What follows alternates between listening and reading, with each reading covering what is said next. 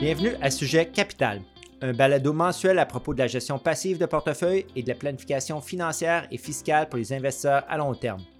Vos autres pour ce balado sont James Parkin et moi-même, François Doyon-La Rochelle, tous deux gestionnaires de portefeuille avec PWL Capital. Au programme aujourd'hui pour l'épisode numéro 49, nous partageons les points de vue du professeur Ken French, un leader d'opinion en finance bien connu pour ses recherches universitaires, au sujet de cinq choses qu'il sait sur l'investissement. Bonne écoute! Salut James, comment ça va aujourd'hui? Ça va très bien, François, et toi? Oui, merci. Donc, euh, je vais commencer. Euh, l'idée pour le podcast d'aujourd'hui remonte à l'automne dernier, lorsque j'ai assisté à une conférence de la firme de gestion de placement Dimensional à Santa Monica, en Californie. Dans ces conférences qui ont lieu à toutes les années, on nous présente des exposés de dirigeants de chez Dimensional et aussi de différents spécialistes externes sur toutes sortes de sujets, notamment l'économie, les marchés, sur la théorie financière, la recherche universitaire actuelle et sur les stratégies d'entreprise. L'un des orateurs réguliers de ces conférences depuis des années, euh, c'est le célèbre professeur de finance Ken French, puis il était là encore une fois cette année. Oui, euh, en fait, pour nos auditeurs, euh, François, il serait peut-être bon d'expliquer qui est Ken French. comme tu as bien dit, nous, ça fait des années qu'on l'écoute, qu'on a le, plaisir et le privilège d'assister à ses conférences. En mm-hmm. fait, depuis, depuis 20 ans maintenant. Et, donc, Ken French, c'est un éminent professeur en finance. il, il enseigne à la Tuck School of Business du euh, Dartmouth College, une des grandes écoles euh, de gestion les, plus prestigieuses aux États-Unis. Ah, il est surtout connu pour ses travaux de recherche avec Eugene Fama, qui est un lauréat du prix Nobel d'économie, euh, qui lui fut octroyé en fait en, 2013. Mm-hmm. Dans un papier de recherche publié en 1992, les deux auteurs ont développé le modèle statistique à trois facteurs pour décrire les rendements des actions. Il s'agit de l'un des papiers de recherche les plus cités dans le domaine. Euh, cette recherche est maintenant connue sous le nom du modèle à trois facteurs de Fama French. Dans cet article, ils ont démontré que le rendement d'un portefeuille est principalement dû à trois facteurs qui sont, premièrement, le rendement excédentaire du marché boursier par rapport au taux sans risque. Deuxièmement, la taille des entreprises, titres de, grandes compagnies contre titres de petites compagnies. Mm-hmm. Et troisièmement, euh, les, titres de type valeur, euh, où on se base sur la notion de la valeur au livre par rapport à la valeur au marché. Donc, il y a les actions de croissance, donc, versus les actions de type valeur. Exact. En d'autres termes, le modèle à trois facteurs de Fama French indique qu'à long terme, les actions à petite capitalisation euh, surpasseront les actions de grande capitalisation, que les actions de type valeur surpasseront les actions de type croissance et que les investisseurs devraient tous être rémunérés pour avoir investi dans les marchés boursiers au-delà du taux de rendement sans risque. c'est un bon résumé, James. Euh, j'ajouterais aussi que le professeur French est un membre euh, du conseil d'administration de Dimensional. Euh, il travaille également comme consultant et comme responsable de la politique d'investissement. On peut également dire que ces recherches et celles de Eugene Fama en collaboration avec Dimensional sont une des composantes essentielles de notre philosophie d'investissement et euh, jouent un rôle déterminant dans la manière que nous construisons et gérons les portefeuilles pour nos clients chez PWL Capital. Au fil des ans, comme tu l'as mentionné, James, j'ai assisté à plusieurs présentations du professeur French, mais ce que j'ai aimé plus particulièrement cette année, c'est qu'il a gardé son message très simple il s'est concentré sur cinq concepts d'investissement qui sont le fruit de plus de 40 années passées à la fine pointe de la recherche universitaire en économie financière. Euh, il a rédigé un essai euh, sur ce sujet intitulé Cinq choses que je connais sur l'investissement ou en anglais Five Things I Know About Investing. Comme d'habitude, nous partagerons le lien au, au papier que M. French a écrit avec nos auditeurs. Ceci on va aborder aujourd'hui chacun des cinq concepts d'investissement de, Ken French et nous allons partager avec vous euh, nos réflexions sur chacun d'eux. OK. Alors, François, le premier concept de, de Ken French, c'est que le risque est l'incertitude sur la consommation totale sur toute une durée de vie. Bon, ben, ça peut sembler banal à nos auditeurs, mais c'est assez brillant quant à moi. Et j'explique pourquoi. La définition du risque est étonnamment un sujet sur lequel il y a peu de consensus en finance. En fait, Ken French l'affirme dans son essai euh, lorsqu'il dit qu'il y a encore beaucoup de confusion sur la notion du risque. Pour ma part, à moi, François, nous débattons de ce sujet depuis que j'ai commencé à travailler dans le secteur de la gestion de patrimoine il y a plus de 25 ans.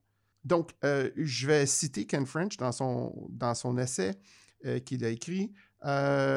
lorsque je demande à des étudiants, des investisseurs ou des amis ce que signifie le mot risque, j'obtiens des réponses contradictoires. Certains disent que c'est le potentiel de perte, d'autres suggèrent que c'est la volatilité du placement, mhm. et d'autres encore disent que c'est le bêta, issu de la notion en finance de CAPM. CAPM, c'est un acronyme en anglais. Euh, c'est du jargon en fait. Euh, il rajoute, et je le cite toujours, une bonne conception de portefeuille nécessite une compréhension claire du risque. Il définit le risque comme une incertitude sur la consommation sur toute la durée de vie. Les gens investissent parce qu'ils veulent utiliser leur patrimoine pour supporter leurs choix et priorités de dépenses. Certains prévoient de dépenser tout leur argent pour se nourrir, se loger, voyager, se divertir et se soigner. On l'entend souvent en clientèle. Ah, mais ben, je veux tout dépenser puis il va rester une pièce quand je vais mourir. Mm-hmm. Mais il y en a d'autres qui prévoient de consacrer une partie de leur patrimoine à des, à des œuvres caricative. Euh, ben, lui, il mentionne des contributions politiques. c'est plus une façon de voir les choses américaines. Mm-hmm. Euh, des cadeaux ou des legs à des enfants. Il conclut en disant que sa définition de la consommation au cours d'une vie inclut toutes ses utilisations et toute autre utilisation anticipée. Oui, pour moi aussi, c'est une définition qui est, qui est très puissante. Pourquoi? Parce que sa définition du risque est simple, mais elle va au cœur de la façon dont les investisseurs doivent considérer le risque. Si je me base sur mon expérience, il y a trois préoccupations fondamentales qui sont toujours présentes à l'esprit de tous les investisseurs lorsqu'ils réfléchissent à leurs finances à long terme. Et toutes les trois sont liées à l'incertitude concernant leurs besoins de consommation tout au long de leur vie. Donc, la première de ces préoccupations-là, c'est je veux pouvoir prendre ma retraite. La deuxième, je dois m'occuper de, mes besoins de base et de l'essentiel. Et la troisième, l'argent assure euh, la sécurité financière. Oui, François, c'est exactement ça. Je pense qu'il l'a très bien dit avec ces, ces, euh, trois euh, idées-là que les clients nous répètent sans cesse ou ils ne le disent pas exactement comme ça, mais c'est le fond de leur pensée.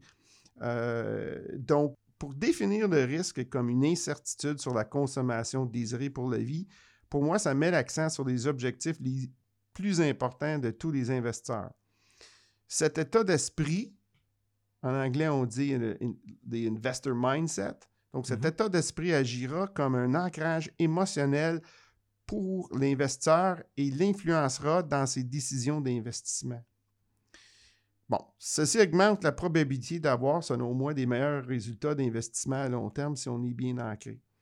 Eh ben, euh, Ken French affirme, et je le cite, L'idée générale à retenir ici est de penser au risque de manière holistique.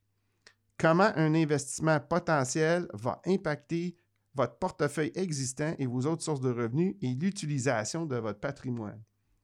Pour être plus concis, comment un investissement potentiel va affecter l'incertitude de votre consommation, votre vie durant? Hum, intéressant. Maintenant, pour le deuxième concept euh, que le professeur French utilise dans son approche pour construire son portefeuille est le dollar moyen investi détient le marché. Ça signifie, et je le cite, tous les investisseurs doivent collectivement détenir le portefeuille de marché mondial total, donc de toutes les actions, toutes les obligations et de tous les autres actifs financiers. L'arithmétique simple veut que le dollar moyen investi détienne le portefeuille du marché mondial total. Bon, mais moi, si j'interprète correctement ce qu'il dit, ça signifie aujourd'hui, avec tous les véhicules d'investissement et toute la technologie qui nous est disponible, tous les investisseurs jouent dans le même carré de sable. Oui, c'est exactement ça, James. Évidemment, il continue en expliquant que parce que la richesse de chacun est différente, que le poids de sa richesse personnelle investie dans le portefeuille du marché mondial sera différent du poids d'un autre investisseur. Sa richesse personnelle dans le marché mondial, comme la mienne, ne sera pas pareille. Pour illustrer ça, il donne l'exemple de Bill Gates, euh, qui a une plus grande part du portefeuille de marché mondial que la sienne. Ceci dit, la question qui suit est de savoir si on doit tous détenir individuellement notre part proportionnelle du portefeuille de marché mondial? Et la réponse à cette question est non. Et je le cite, ma part proportionnelle du portefeuille du marché mondial serait probablement un bon choix pour mon portefeuille si mes préférences et si mes circonstances personnelles correspondaient à celles de l'investisseur moyen dans le monde. Bon, ben dans son approche, François, de, la conception d'un portefeuille de placement, je crois pour lui, tout commence avec ses préférences et ses circonstances. Et c'est là que ça, devrait commencer, quant à moi, pour tous les investisseurs il n'y a pas de solution portefeuille standard pour, pour qu'il s'applique à tout le monde. C'est vraiment quelles sont tes circonstances et de construire le portefeuille qui convient euh, à, sa situation.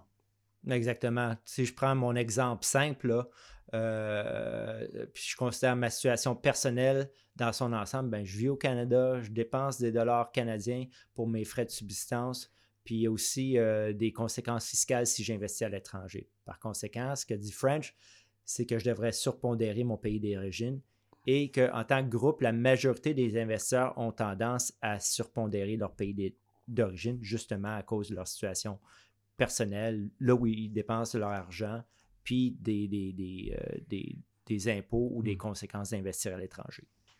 En fait, François, euh, on sait bien que le biais du pays d'origine ce qu'on appelle en anglais le home market bias. C'est un, Ça mhm. fait l'objet de nombreuses études et ce biais existe pour de nombreuses raisons. D'ailleurs, ce sujet pourrait faire l'objet d'un excellent podcast dans le futur. À titre informatif, euh, bien que le poids de la capitalisation boursière mondiale du Canada ne soit que 3% la plupart des Canadiens ont une pondération beaucoup plus importante en actions canadiennes dans leur portefeuille les dernières données que j'ai vues sur le sujet montraient que les Canadiens ont environ 60% de leur portefeuille en actions canadiennes. En fait, euh, dans notre cas à nous, euh, dans les portefeuilles de nos clients, le portefeuille, euh, le poids en actions allouées au Canada est de 20% et ça depuis, depuis 20 ans. Oui, je vais m'attarder un petit peu ici parce qu'il y a quand même une grande différence entre le 60% euh, que la plupart des investisseurs canadiens ont, dans leur portefeuille en actions canadiennes, puis nous à 20% C'est que notre stratégie, euh, on pense que euh, c'est une approche plus prudente à 20% puisqu'il y a un manque de diversification dans le marché canadien. Et aussi, c'est dû au fait que nos clients ont des besoins importants de dépenses en dollars US.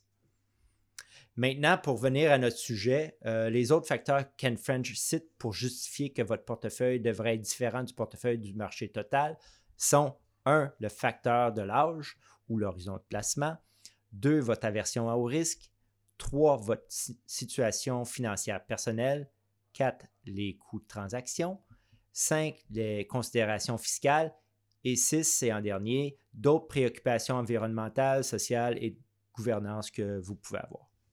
C'est là, François, qu'un conseiller apporte une grande valeur ajoutée pour la plupart des investisseurs en les aidant et en les guidant dans leur prise de décision en tenant compte de tous ces facteurs. Euh, il y a beaucoup d'éléments à considérer et il faut faire le poids de chacun et prioriser euh, euh, ce qui est important pour nous. Absolument. Un conseiller peut aider, mais ce que je comprends, euh, de mes années d'expérience et ce que le professeur French soulève, c'est qu'il n'y a pas de portefeuille idéal qui va prendre en, compte les multitudes de facteurs en jeu pour chaque euh, situation personnelle.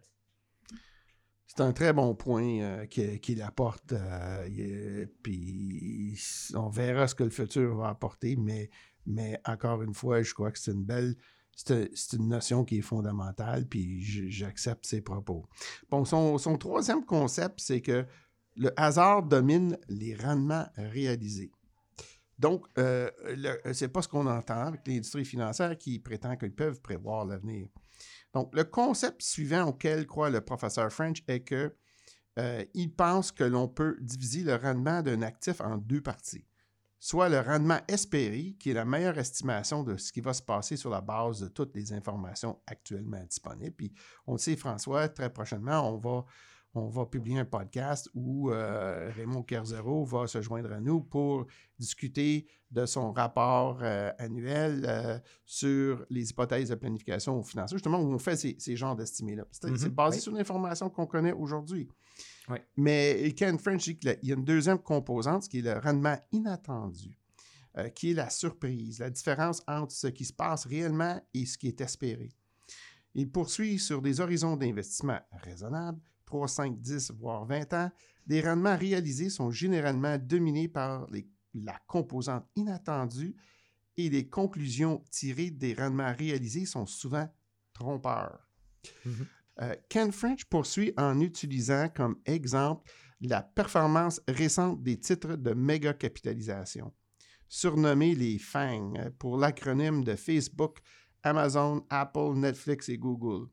Bon, pour ces cinq compagnies-là, la décennie 2012 à 2021, vraiment, c'est un exemple qui illustre, selon lui, l'importance des rendements inattendus. Euh, le rendement annuel moyen de 2012 à 2021 d'un portefeuille pondéré de ces cinq grandes actions est de 30,09 encore une fois, par année, alors que le Mhm. rendement cumulatif sur 10 ans est de 1166 Wow. C'est énorme. Fait que ceux, ceux qui se fieraient au rendement récent du portefeuille FANG pour prédire ses rendements futurs, selon lui, seront probablement déçus. Fait que nous savons maintenant, les choses, François, ont, grandement changé pour les actions FANG depuis les sommets atteints en début 2022. Euh, la chute a été pour certaines de ces titres brutale. En fait, les actions du groupe en entier, FANG, étaient en baisse de moins 27% en dollars américains à la fin de, l'année 2022. Je vais m'a- m'attarder un peu sur ce point, James, et faire le lien entre ce que le professeur Ken French dit et ce que Morgan Housel, auteur du livre euh, La psychologie de l'argent ou en anglais The Psychology of Money, qui est un livre qu'on recommande, qu'on a recommandé et qu'on recommande toujours à nos auditeurs. Et je cite euh, M. Housel, faire de l'argent et conserver son argent sont deux compétences différentes. Faire de l'argent, pour faire de l'argent, il faut prendre des risques, être optimiste et prendre les devants. Mais pour conserver son argent, on doit faire le contraire de la prise de risque. Il faut faire preuve d'humilité et craindre que ce que vous avez gagné puisse vous être retiré tout aussi rapidement. Il faut savoir économiser et accepter qu'au moins une partie de ce que vous avez gagné est attribuable à la chance, de sorte qu'on ne peut pas compter que le succès passé se répétera indéfiniment. C'est une autre façon euh, d'expliquer ce que Ken French appelle le hasard domine les rendements réalisés. Tout à fait d'accord avec toi, François. Euh, D'ailleurs, Morgan Housel, dans son livre, ajoute que cette façon de penser revient à avoir un esprit de survie et, et- et en fait appliquer cet esprit au monde réel. Pour lui, cet état d'esprit se résume à trois pensées. Je veux être stable financièrement plus que d'avoir de gros rendements. La planification est importante, mais la partie la plus importante de chaque plan est de prévoir l'éventualité que le plan peut ne pas se dérouler comme prévu. Mhm. Et troisièmement, ça prend une personnalité équilibrée, d'un côté optimiste quant à l'avenir et de l'autre un peu paranoïaque par rapport à ce qui, peut empêcher euh, un investisseur d'atteindre cet avenir désiré.